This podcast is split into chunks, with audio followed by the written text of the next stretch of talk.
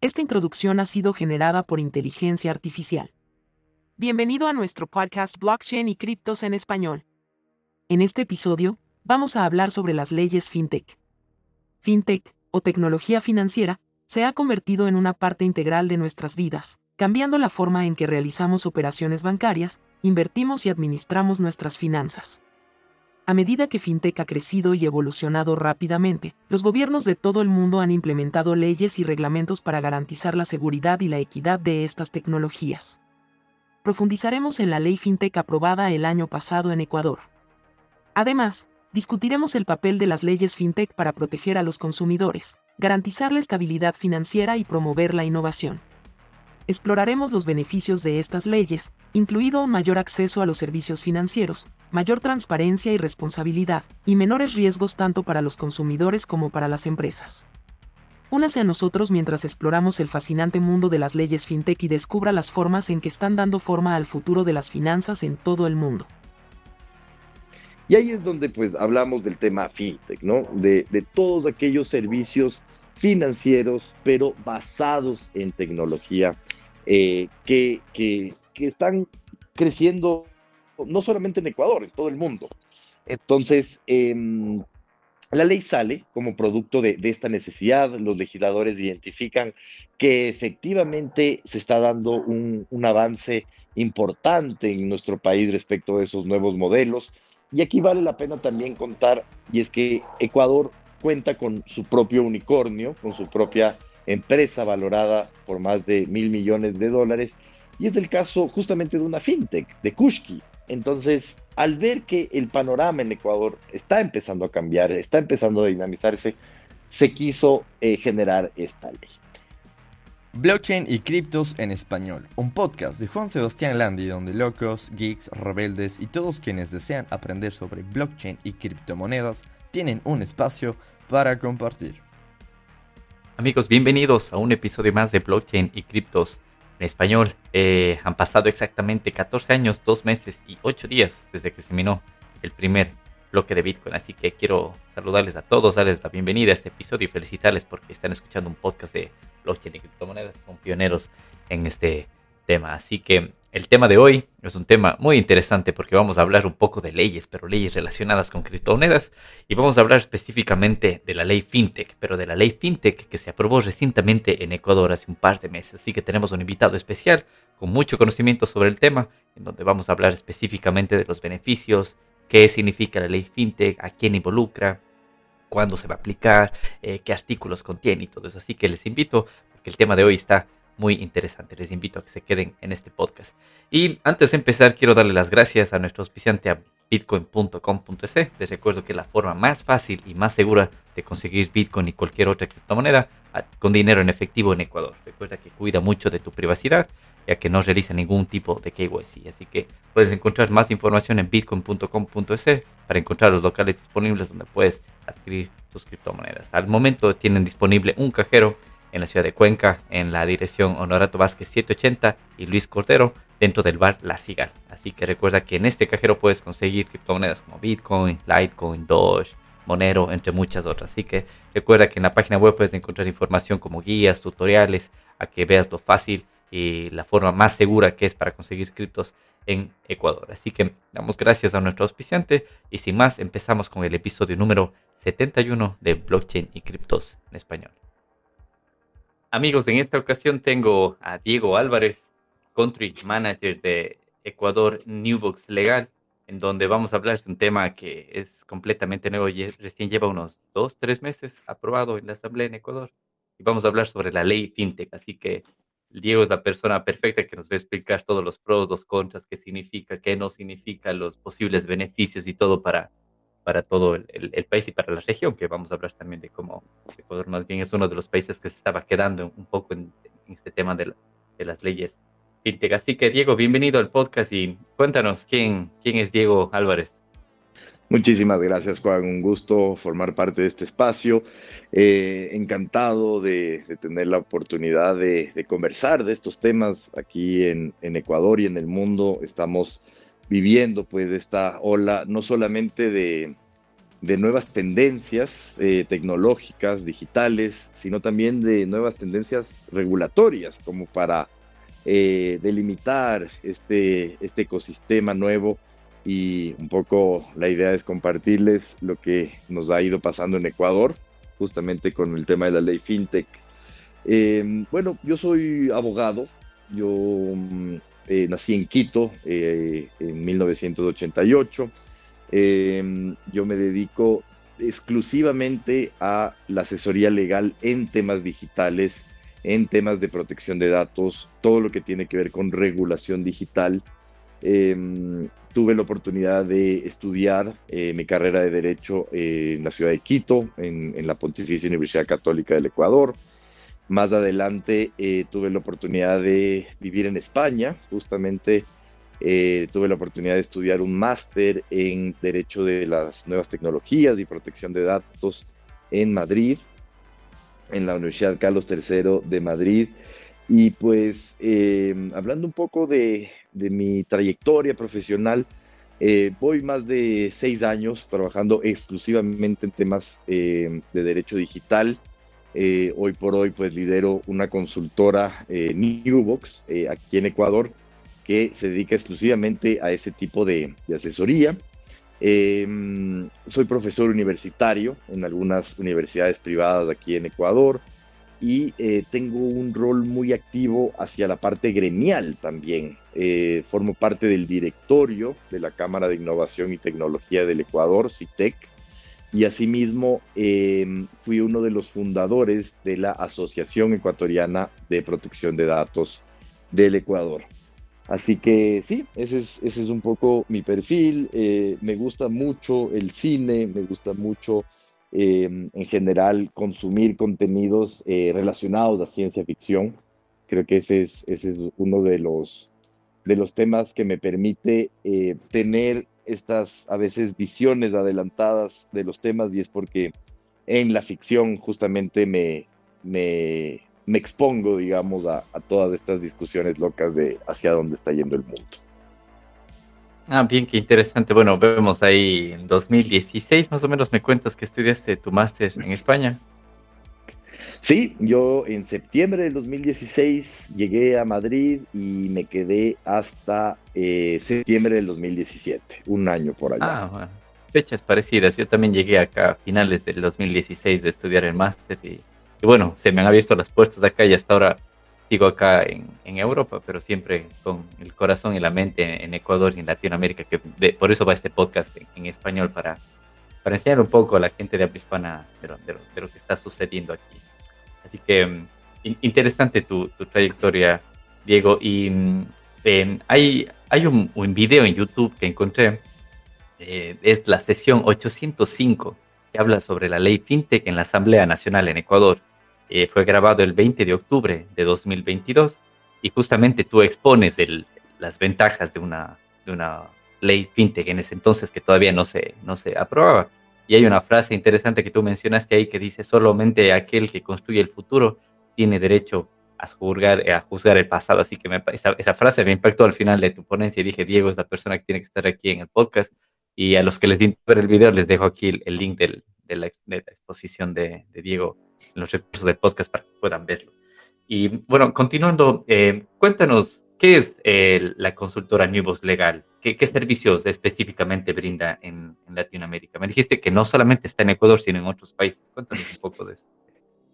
Correcto. Sí, muchas gracias, Juan. Eh, para contarles un poco de Newbox, sí, difícilmente creo que podemos eh, encasillarnos en, em, en, una firma de abogados. Es decir, creo que rompimos el cascarón en ese sentido. No, no somos como tal una firma de abogados, pero el, el core, la columna vertebral de nuestros servicios sigue siendo la asesoría legal. Eh, culturalmente también yo te diría que somos más parecidos a, a una startup de tecnología que, que, a una firma de abogados, es decir, todo nuestro equipo, digamos, eh, se desarrolla dentro de nuestra organización con, ciertas prácticas, con ciertas costumbres, con ciertos procesos que, no son muy comunes para el sector legal y que más bien como que nos, parecemos más a, una startup, ¿no? Eh, y sí, y efectivamente nosotros estamos em, con presencia en Perú, en Ecuador y en Colombia. De hecho, la, consultora Newbox es, es, originaria de Perú, es fundada por, por mi socio, eh, el abogado Oscar Montezuma, que a nivel de región, eh, pues es, uno de los abogados más influyentes en temas de, tecnología. Él, ha tenido la oportunidad de liderar grandes proyectos eh, relacionados a, temas tecnológicos en, la región. Y pues nuestra apuesta tiene que ver mucho también con generar innovación al sector legal. Eh, más allá de que nuestros servicios pues tienen que ver directamente con temas tecnológicos, digitales, nuestra propia apuesta cultural es, es la de, modernizar el derecho, de modernizar la forma en la que los abogados prestan sus servicios eh, y lo hacemos de manera orgánica, es decir, nosotros no trabajamos bajo, digamos, bajo eh, franquicia bajo un modelo de franquicia o bajo un modelo de representación. Eh, todo nuestro equipo es parte del equipo, es, parte integral de la estructura. Nuestro crecimiento se da siempre de manera orgánica, es decir, todas nuestras personas las contratamos, les entregamos beneficios laborales, seguros, y, hay, hay, un tema que es bien poco común en el sector legal, y es que nosotros no ponemos a nuestros clientes como primera prioridad. Eh, de hecho, nuestro equipo es nuestra prioridad y en número dos, nuestros clientes. Y esos son justamente algunos de los elementos que creo que nos diferencian, pero que no solo nos diferencian, sino que nos han permitido volvernos muy ágiles para poder justamente estar muy eh, expuestos a estas discusiones de los temas más nuevos eh, en general en, la parte legal. Bien, entonces, creo que es la, primera vez que escucho una firma de abogados, pero más involucrados al tema tech y como tú mencionas, como una startup, porque bien es cierto que como que los estudios normales de abogados o, o tradicionales o legacy, si se quiere llamar, siempre como que están encasillados en un tipo de, servicios e incluso hasta llevan el nombre o, apellidos de, los fundadores y todo eso. Y vemos que su caso es completamente diferente. Y bueno, aquí les dejo también los links de, la página web, que si no estoy mal, la página web es eh, newbox.legal, en donde pueden ver todos los servicios y, y de todo lo que está hablando Diego. Incluso tienen un artículo publicado en febrero sobre la ley FinTech, entonces es el tema que estamos tratando y metiéndonos ya directamente a la, ley FinTech. Cuéntanos, Diego, con, con, tus palabras, esta ley aprobada, si no estoy mal, el 22 de diciembre, algo así, o creo que fue registrada el 22 de diciembre.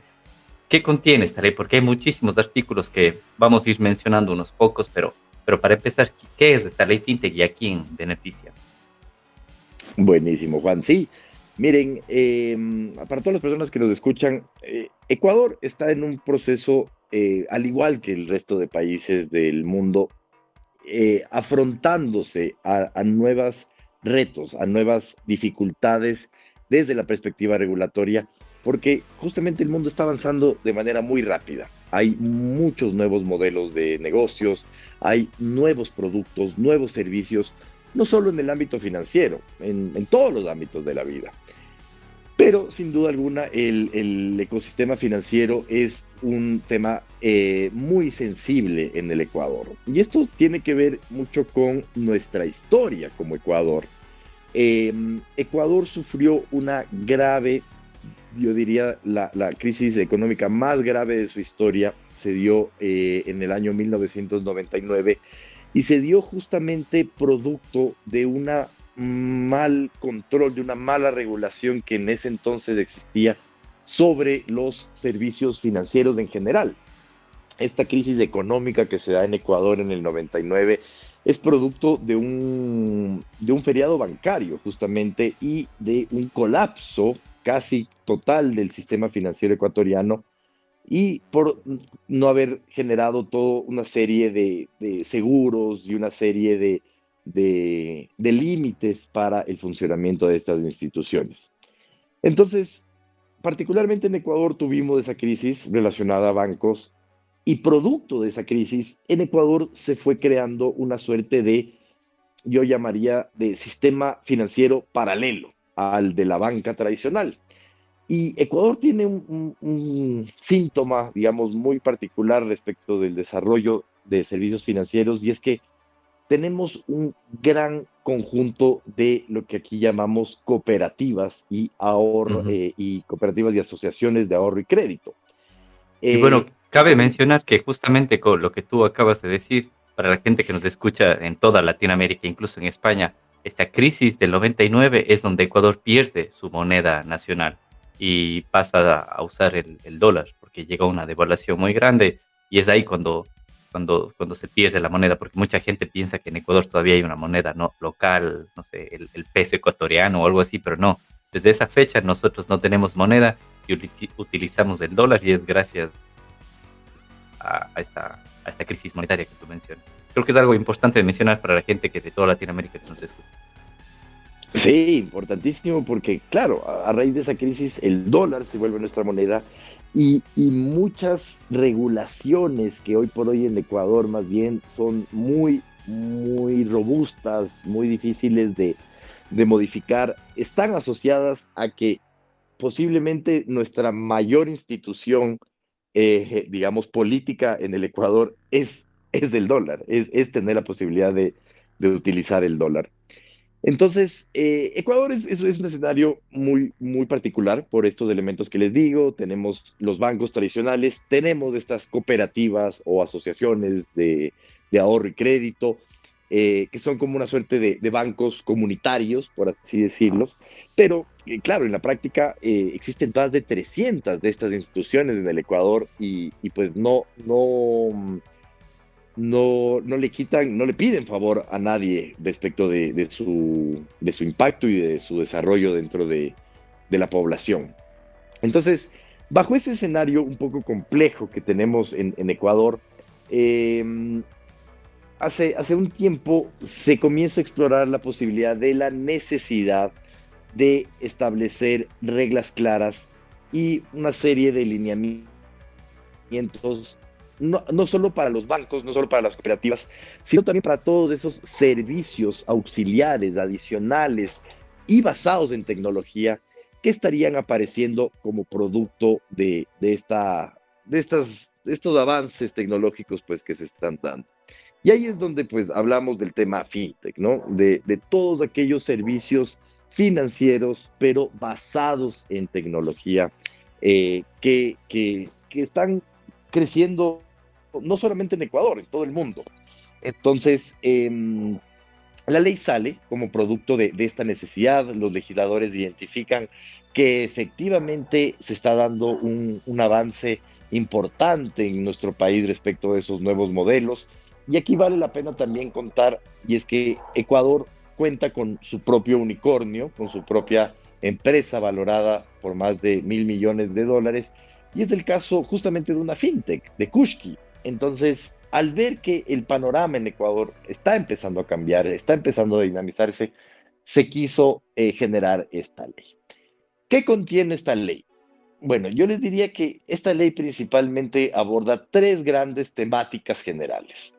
En primer lugar, aborda sobre ciertos lineamientos acerca de justamente la regulación que tendrá que desarrollarse para los servicios financieros tecnológicos entendidos ampliamente como cualquier servicio financiero basado en tecnología. Un segundo gran elemento es el que tiene que ver con los servicios, pero para el mercado de valores. Todo lo que tiene que ver con compra y venta de títulos valores, eh, pero basados en tecnología. Y finalmente, todo lo que tiene que ver con productos y servicios relacionados al mundo de seguros, pero basados en tecnología. Y ya dentro de la parte pues financiera, tecnológica, la parte dura fintech de la, de la ley, pues lo que se está explorando es la posibilidad de crear unas nuevas categorías de servicios para este tipo de empresas en Ecuador. Em, categorías de empresas o de negocios que antes pues no eran reconocidos por nuestra legislación, como lo pueden ser las plataformas de otorgamiento de créditos o de microcréditos de manera online, el tema de neobancos, el tema de eh, agregadores de pago o pasarelas de pago, y pues una, una serie de, de, nuevos negocios relacionados al mundo financiero. Bien, entonces vemos que, bueno, amplía algún, bueno, abarca algunas cosas la, la, ley fintech y dentro de ellas los neobancos que conversamos anteriormente, por ponerles un ejemplo, no estoy seguro si en algunos países de Latinoamérica exista esto ya, pero en Europa es muy fácil abrirse una cuenta bancaria, no tienes que ir personalmente al banco, sino te descargas una aplicación, incluso muchas de ellas no son de, de una marca de un banco, sino tienen algún otro nombre diferente, te la descargas, subes tus documentos y listo, tienes una cuenta bancaria con el, el estándar europeo que se llama IBAN y puedes enviar dinero o recibir dinero inmediatamente en toda la Unión Europea. Entonces creo que esto es lo que hace referencia esto de, de los neobancos y también hay otras plataformas en las que puedes solicitar créditos directamente hasta cierto eh, monto, y no tienes que ir directamente a un banco.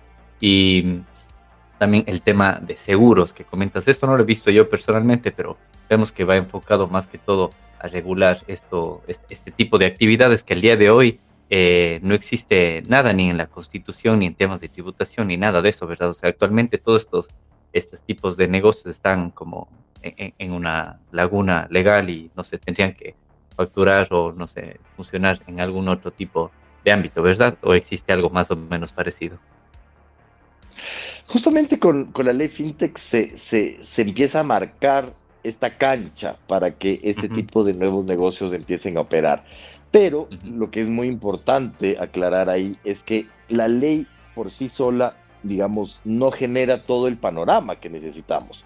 Y a esta ley, eh, pues, se le ha otorgado un plazo de 180 días, que justamente se cuentan desde diciembre, para que se desarrolle lo que llamamos normativa secundaria o reglamentaria, es decir, ciertos lineamientos adicionales que nos van a permitir a esos parámetros generales que la ley establece, ya aterrizarlos como a, procesos, a, trámites, a, eh, eh, registros puntuales sobre los temas que la ley habla.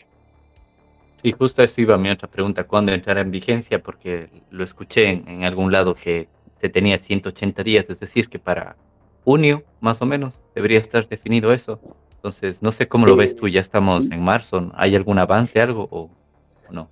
Em, mira, nosotros hemos tenido eh, diferentes espacios de conversación, sobre todo con los reguladores, es decir, con estas autoridades públicas que se van a encargar de desarrollar esta normativa secundaria que principalmente son la Superintendencia de Bancos, el Banco Central del Ecuador y la Superintendencia de Economía Popular y Solidaria. Hasta el momento no, hasta el momento, y eso nos, preocupa un poco, eh, no existen todavía eh, claridad sobre cómo se van a aterrizar esta normativa secundaria y de hecho se termina el plazo eh, a mediados de mayo, es decir, que nos quedan poco más de dos meses para que para que se pueda aterrizar esto y la verdad, hasta el momento hay muy poca visibilidad de hacia dónde van a aterrizar estos, estos reglamentos, digamos. Eh, estamos pendientes de, ver cómo avanza. Y mm, justo acabas de mencionar los, los actores principales que estarán a cargo de, la calificación, de, de, la redacción de lo que falta para incluir en esta, en esta ley y mi pregunta venía si la banca privada estará involucrada en esto, porque creo que inicialmente iba a estar o se la retiró al final, entonces no sé cómo quedó eso en la ley fintech. ¿La, banca privada puede participar directamente o, creo que no podía tener ni inversión en empresas de este tipo de, tecnología? ¿Cómo va eso de Sí, ese, es un tema bastante delicado y es que em, con el antecedente histórico que les comenté de la crisis financiera en Ecuador, em, hay, hay, una, hay, hay, un cierto nivel de desconfianza histórica hacia la banca tradicional. Eh, pero la verdad es que cuando uno entiende el fenómeno fintech, se da cuenta que las soluciones fintech no solamente provienen de nuevos emprendedores y de nuevas startups, los modelos fintech también provienen de la banca tradicional, que pues son los que finalmente han estado toda la vida en el negocio. y saben cómo hacer eh, temas relacionados a su negocio. Y no solo la banca tradicional y no solamente emprendedores, también empresas que mm, tradicionalmente no estaban dedicadas a servicios financieros empiezan a explorarlos. Estamos hablando, por ejemplo, de retailers, estamos hablando, por ejemplo, de empresas de tecnología que pues tienen otros, otros líneas de servicio, pero pues el, tema se empieza a volver atractivo para ellos también. Entonces, eh, efectivamente el tema de la ley, lo que ya en una etapa más política de discusión, no tan técnica, lo que terminó de ocurrir es que se eliminó la posibilidad de que la banca o las instituciones financieras tradicionales tengan participación accionaria en proyectos fintech, lo cual, pues a mi criterio muy personal, eh, es una barrera, es una barrera para el desarrollo de estos modelos. En ninguna parte del mundo creo que se les ha prohibido a los bancos tener la posibilidad de desarrollar sus propias plataformas tecnológicas y hasta donde tengo entendido va a haber también una, em, una activación, por así decirlo, de una eh, inconstitucionalidad de al menos esos artículos que le estarían prohibiendo a los bancos tradicionales formar parte del ecosistema fintech. Sí, no estoy seguro si ese era el único país o, no, pero creo que yo he visto participación, al menos en Europa, de algunos bancos en, temas de desarrollo de fintech, incluso de, de integración blockchain en algunos servicios de pagos internos entre bancos y todo eso. Pero bueno, como tú dices, está todavía en desarrollo.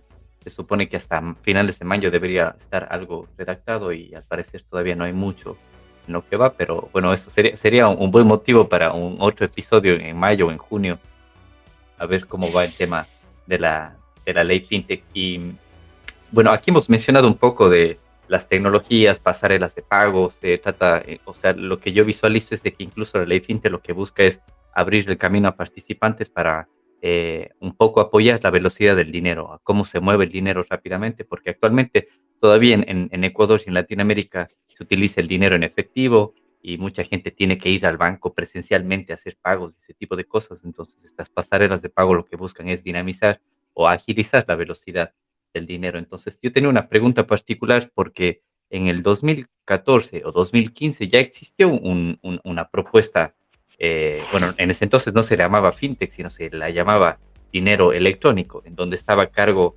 principalmente el Banco Central del Ecuador, donde funcionaban los pagos a través de mensajes de texto, donde estaba respaldado el dinero en, dólares físicos, donde los depositabas en una institución bancaria y a, cambio de eso el banco te lo te enviaba un mensaje de texto con el valor que estabas depositando.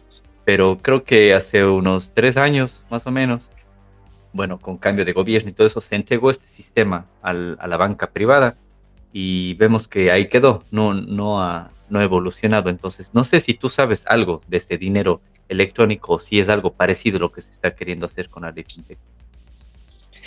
Ese proyecto de, dinero electrónico, la verdad, eh, tuvo muy poca aceptación por parte de la ciudadanía. Y esto tiene que ver con lo que les comentaba hace unos minutos y mm, es respecto de, dólar, ¿no? O sea, el dólar hacer una moneda tan fuerte, una moneda que, eh, digamos, nos permite a nosotros como un país latinoamericano, em, digamos, sostener nuestra economía en, una moneda de ese tipo. La verdad, todo lo que desde una perspectiva eh, ciudadana comprometa nuestra capacidad de acceder a dólares eh, normalmente no, va a generar confianza, ¿no? Entonces, eh, ese proyecto, aunque se puso en marcha, eh, fue muy poco adoptado, muy pocos ciudadanos lo, adoptaron, no se generó la confianza que efectivamente es la, piedra angular de, cualquier sistema financiero. Y pues la verdad quedó ahí, quedó, quedó abandonado. Como tal el proyecto, hoy por hoy no está en, funcionamiento. Y sí, efectivamente, otro de los, de los grandes elementos que la ley FinTech eh, como esencia buscaría desarrollar es lo que llamamos como inclusión financiera, es decir, cuando hablamos de esta velocidad para hacer pagos, de esta eh, capacidad de no hacer pagos en efectivo, de que más personas puedan acceder a más servicios. Eh, todo eso, la tecnología es el, el, camino para hacerlo. Entonces, yo sí soy de las personas que cree que a través del desarrollo de soluciones fintech se genera una, un, un camino hacia una inclusión financiera hacia las personas que pues por otros medios no, no tendrían acceso a estas, a estas posibilidades.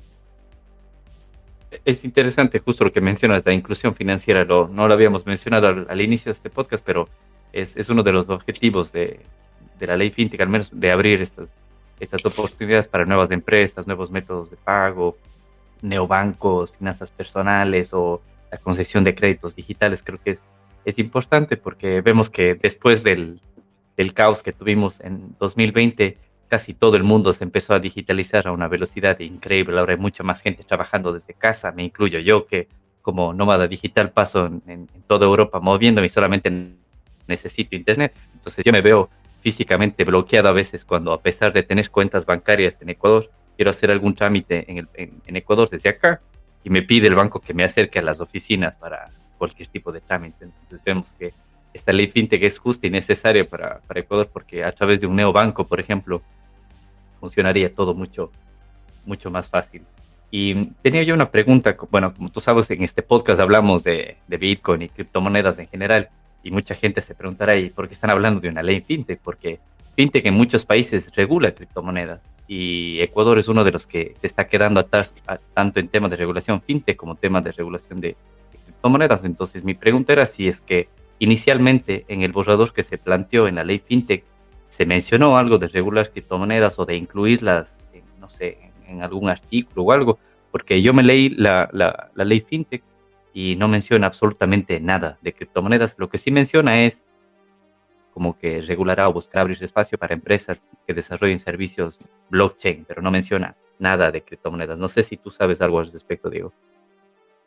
Sí, efectivamente, pues como sabemos, eh, la revolución de, las criptomonedas eh, nos pasa a nosotros como Ecuador y a todos los países del mundo, eh, pero no deja de ser un tema sensible, sobre todo para las autoridades, sobre todo para esa parte de la población que, digamos, desconfía, desconoce sobre todo, pues de todas las posibilidades, de todas las oportunidades que, que un, esquema basado en criptomonedas puede generar. Eh, el proyecto como tal de la ley FinTech se presentó sin incluir eh, nada respecto del tema de criptomonedas, pero toda discusión legal de, o de un proyecto de ley en algún momento, eh, digamos, involucra a, los asambleístas, ¿no? Y a las personas que están debatiendo sobre el mismo. Y recuerdo que en algún momento de esa etapa de discusión sí se logró eh, incorporar durante un tiempo una propuesta de articulado que buscaba habilitar la posibilidad de que se, eh, de que se puedan desarrollar negocios relacionados a criptomonedas por acá.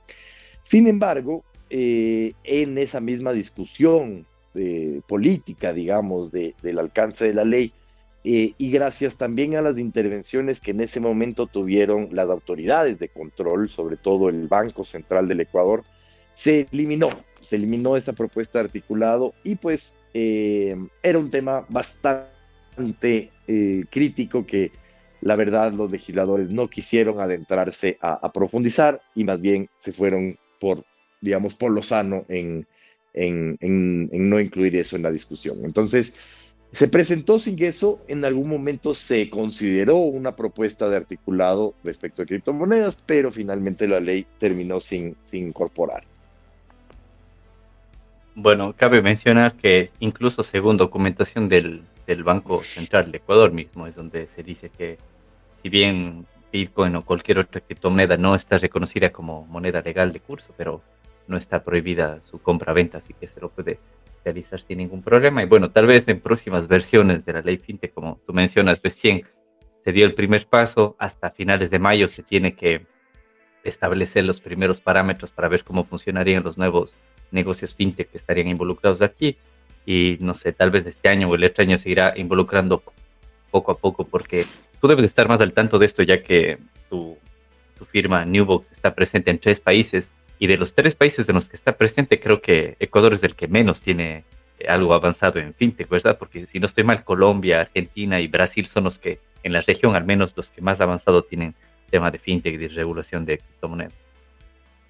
Sí, es decir, eh, es como les digo, es, algo que a todos nos llega por sorpresa y, a todos, em, digamos, nos generan retos, porque no hay una fórmula mágica de, digamos, de éxito respecto de la incorporación de estas regulaciones y todos estamos viendo sobre la marcha si es que funcionan o no funcionan. Yo te diría que a nivel latinoamericano no, debe existir ningún tipo de regulación fintech que no tenga más de tres años, tal vez. Entonces, realmente es, muy novedoso para todo. Hay todavía países que no tienen, por ejemplo, el caso peruano, Perú todavía no tiene ningún tipo de ley fintech. El caso mexicano también es interesante porque pues eh, fue uno de los primeros también en adoptar estas regulaciones.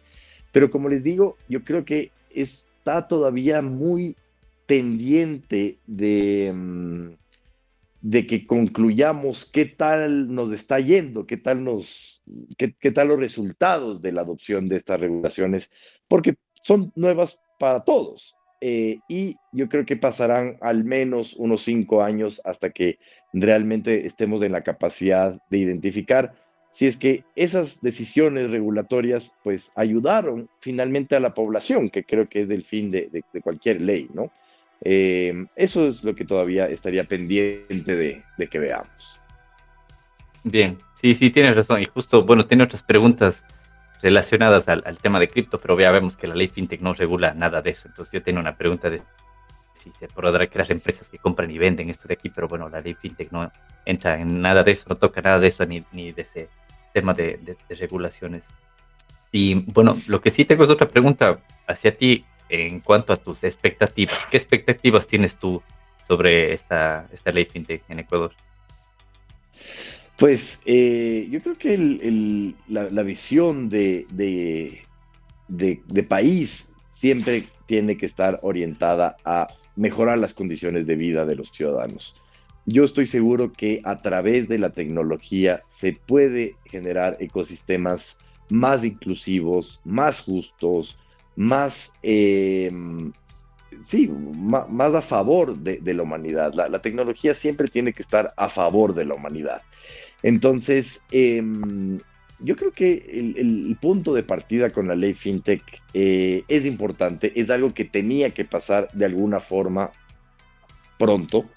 Eh, de que tiene oportunidades de mejora, por supuesto, es decir, es una ley que finalmente se terminó aterrizando con algunas fallas, con algunas oportunidades de mejora, pero por algo se tenía que empezar. Y es una ley que, como te digo, en algún momento llegó a politizarse mucho, es decir, el momento en el que mm, la discusión no se orientó hacia una visión técnica, sino a una visión política, pues obviamente se, mutilaron situaciones, se incorporaron temas que tampoco pues son muy positivos, pero como decía, por algo teníamos que empezar. Es decir, em, eh, ah, el, típico, la típica frase, digamos, de, de, la discusión regulatoria de tecnología es que la tecnología siempre va a avanzar más rápido que la regulación. Eh, pero esto no implica que sea posible generar marcos regulatorios eh, ágiles, eh, abiertos, que de alguna forma no caduquen tan rápido respecto de los avances tecnológicos. Entonces, eh, la tecnología tiene que estar a disposición de la sociedad, la tecnología tiene que permitir democratizar oportunidades, volver más inclusiva a la sociedad, volverla más justa justamente. Entonces, em, yo creo que esta ley FinTech, por más que tenga muchos, muchas oportunidades de mejora, nos, nos da un punto de partida para lograr esta madurez, que nuevamente muy pocos países las tienen. Esta, esta madurez eh, se, se, irá construyendo durante años. No, no vamos a pasar de 0 a 100 kilómetros eh, de la noche a la mañana respecto a una madurez regulatoria en temas fintech.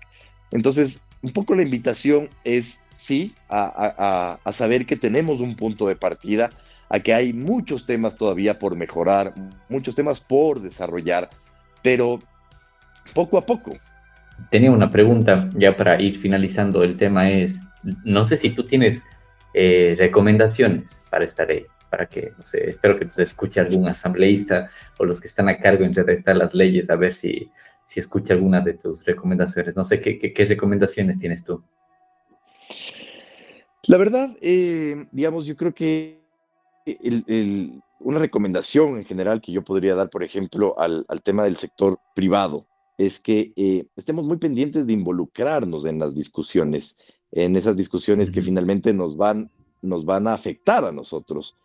Eh, yo creo que ah, por, por, propios lineamientos que se están desarrollando de manera internacional, de manera de, de buenas prácticas en la construcción de regulaciones, pues ahora no, el, Estado no es que tiene ahí un muro que, o el gobierno no, no, es que tiene un muro o no debería tener un muro de yo mando con mi propia visión los temas, sino que cada vez más los, los procesos de construcción normativa son colaborativos, generan espacios de discusión con varios stakeholders, con varias partes, y yo creo que la invitación hacia todas las personas que están involucradas en este mundo es a a saber que tenemos esa posibilidad, de que el, gobierno no es un lugar inalcanzable y más bien toda iniciativa que desde nosotros pueda surgir puede llegar a generar oportunidades para la construcción de normativas mucho más justas, mucho más aterrizadas a las realidades de nuestros negocios y de, y de nuestros eh, modelos. Entonces,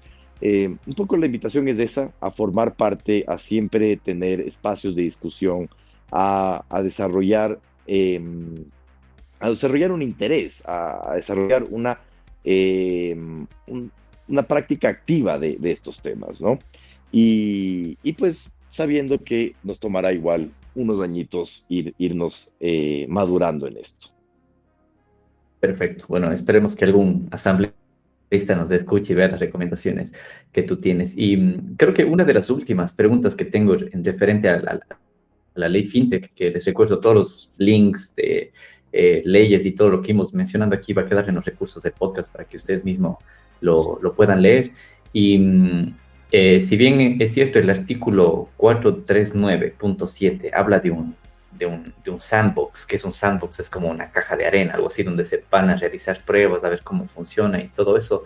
Entonces, yo escuché de este sandbox también que funcionó en, en Colombia, que ya llevan años ellos con un tema de de ley fintech. No sé si nos puedes contar un poco más tú acerca de, qué es este sandbox y cómo es que afectaría o en qué beneficiaría a las empresas o negocios fintech que se, que, se vayan a aplicar en Ecuador.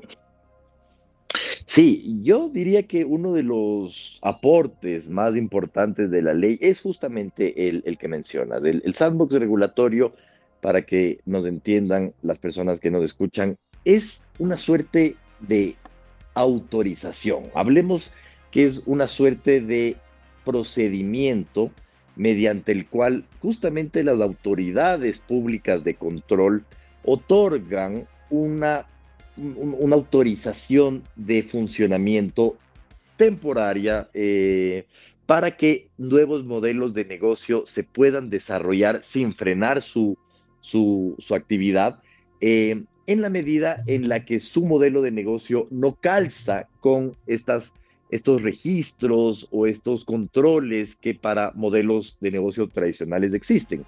Entonces, finalmente el sandbox, y eso justamente tiene que ver con, su, referencia a, la palabra en inglés de, caja de arena, y es de dejar que estos actores privados construyan sus castillitos de arena en un ambiente controlado, en un ambiente con lupa por parte de la autoridad, pero que eso no implique el, el freno de ese negocio o el desarrollo de ese nuevo modelo.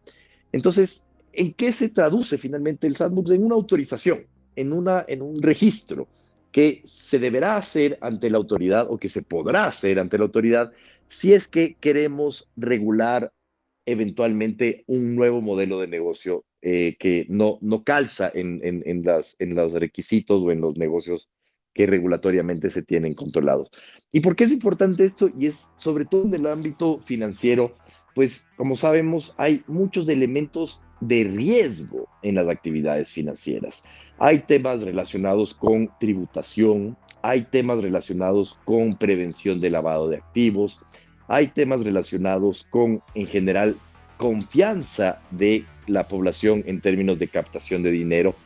Y por eso va a ser muy importante explorar esta opción del sandbox regulatorio, porque va a ser una opción que nos va a permitir como nuevas empresas o como nuevos negocios em, no, no ponernos las camisas de fuerza de las regulaciones antiguas o, más asociadas hacia los negocios tradicionales y al mismo tiempo cumplir con esta capacidad de verificación de las autoridades de que nuestro negocio pues cumple con estos otros elementos que, que, son propios a, a, formal, ¿no?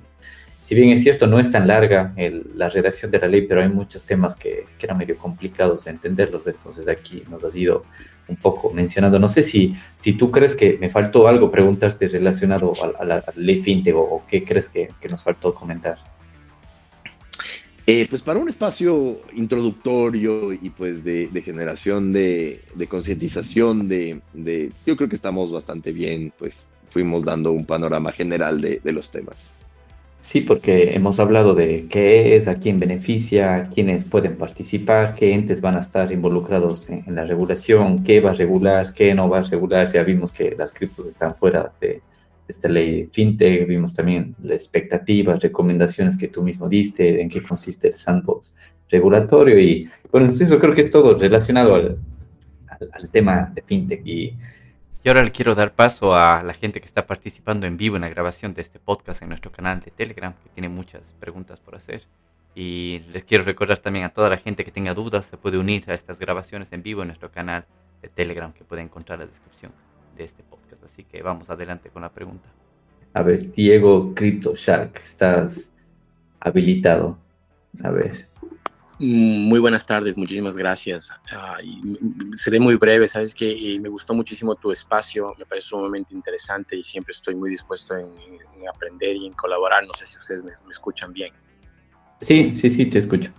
Perfecto. Eh, sabes que una de las cosas que me pareció sumamente interesante que Diego mencionó es el, hecho de, poder ser más colaborativo y, tratar de, de, formar estos, estos medios, estos canales, estas formas de, de, participar en la, en la elaboración, en, el, en, la, en, la, mejora de esta, esta ley fintech, que, que también yo ya, ya, la, tuve la, ya la leí, la estudié, porque como te digo, estoy muy involucrado también en esto, me interesa, eh, conozco y lo conozco desde el punto de vista tecnológico, entonces eh, sé que es mucho la evolución que todo el país latinoamericano necesita. Ah, no simplemente desde el, mundo, desde el punto de vista de cripto, sino desde el punto de vista de blockchain.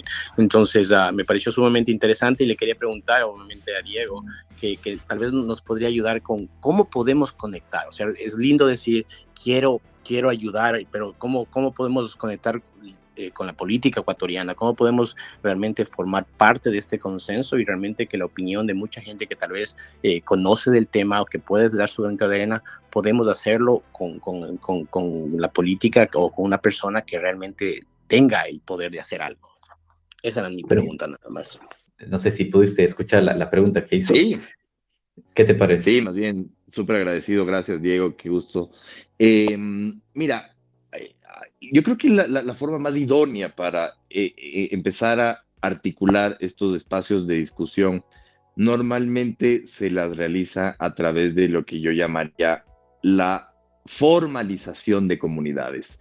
Porque, digamos, es, muy interesante y sabemos que hay muchos espacios de discusión, de reflexión, em, a través de grupos como este, a través de páginas, pero justamente el reto está en dar el siguiente paso, en, formalizar esa comunidad, en formalizar los intereses de esa comunidad.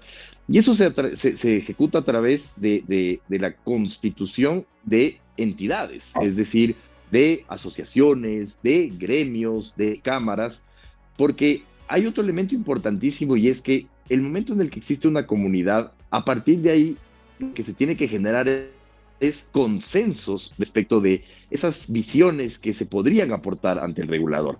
Y algo que permite legitimar mucho la, postura de un técnico, la postura de, un modelo de negocio, es a través de un sector, a través de, que una industria lo apoye. Entonces, eh, el momento en el que nosotros damos ese paso y constituimos una asociación, pero formalmente eh, acreditada, ¿no? Una, una, una cámara, una eh, fundación, es decir, cualquier entidad que nos agrupe de manera formal, empezamos a tener las oportunidades de interactuar, porque ya no hablamos como Diego Álvarez, abogado de estos temas, o eh, no hablamos como Diego, inversionista de temas blockchain, hablamos de la comunidad cripto, la comunidad blockchain, la comunidad fintech que el Ecuador está agrupando para transmitir estos mensajes claves, estos, estas necesidades, estas recomendaciones. Y a partir de ello, pues viene un trabajo que lastimosamente es, es, muy mal pagado en el sentido de que eh, es, por amor a la camiseta que uno eh, genera este tipo de, incentivos. En Ecuador hay algunos espacios, hay algunas iniciativas de ese tipo, eh, hay ciertos gremios, hay ciertas asociaciones que hoy por hoy están eh, pues funcionando, unas más presentes que otras, pero yo les diría que la, la formalización de comunidades es el paso, digamos, que cuesta mucho, que es difícil, pero es finalmente el que nos luego nos permite convertirnos como stakeholders eh, dentro de estas discusiones. Bien, interesante lo que comentas. Y es justamente estos espacios como este podcast, donde, como ven ustedes, eh, se une la gente y podemos generar este tipo de, contenido. Así que a quienes nos escuchan les invito a que nos sigan. estamos en todas las plataformas de podcasting, también grabamos en vivo en Telegram, así que pueden formar parte de estos próximos episodios. Y para ya ir ir finalizando, hemos estado conversando más o menos una hora de esta, de esta nueva ley. Eh, cuéntanos dónde te pueden encontrar cualquiera que tenga alguna duda directamente a ti, dónde, dónde te pueden encontrar. Muchas gracias, Juan. Sí, eh, yo la verdad eh, me, muevo mucho por LinkedIn. me pueden buscar como Diego Mauricio Álvarez y también seguir pues a la página de Newbox. Nos encuentran como Newbox Legal. en, diferentes plataformas pero normalmente LinkedIn es, es el espacio donde más eh, generamos estos vínculos y estas conexiones. Sí, es justamente en LinkedIn, me parece, donde, donde te encontré. No recuerdo cómo, pero por estar todo el día ahí indagando en temas de fintech y de, y de, leyes, creo que por ahí justamente en LinkedIn es donde te encontré. Y bueno, aquí les, les dejaré los, los links de tanto el perfil de LinkedIn de Diego como la página web de, de Newbox Legal, como el, link también para que se lean la, ley FinTech de lo que va.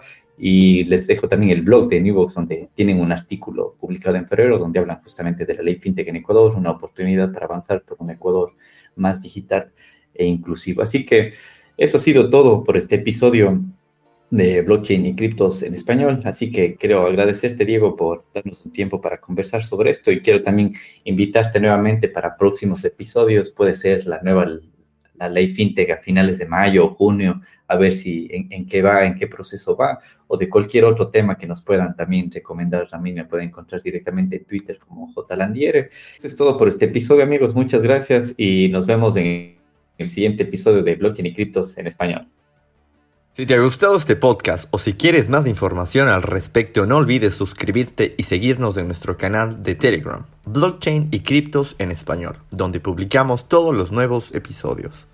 El presente podcast no supone asesoramiento financiero de ningún tipo, sino simplemente la opinión de sus participantes. Antes de invertir en criptomonedas, realiza tu propia investigación.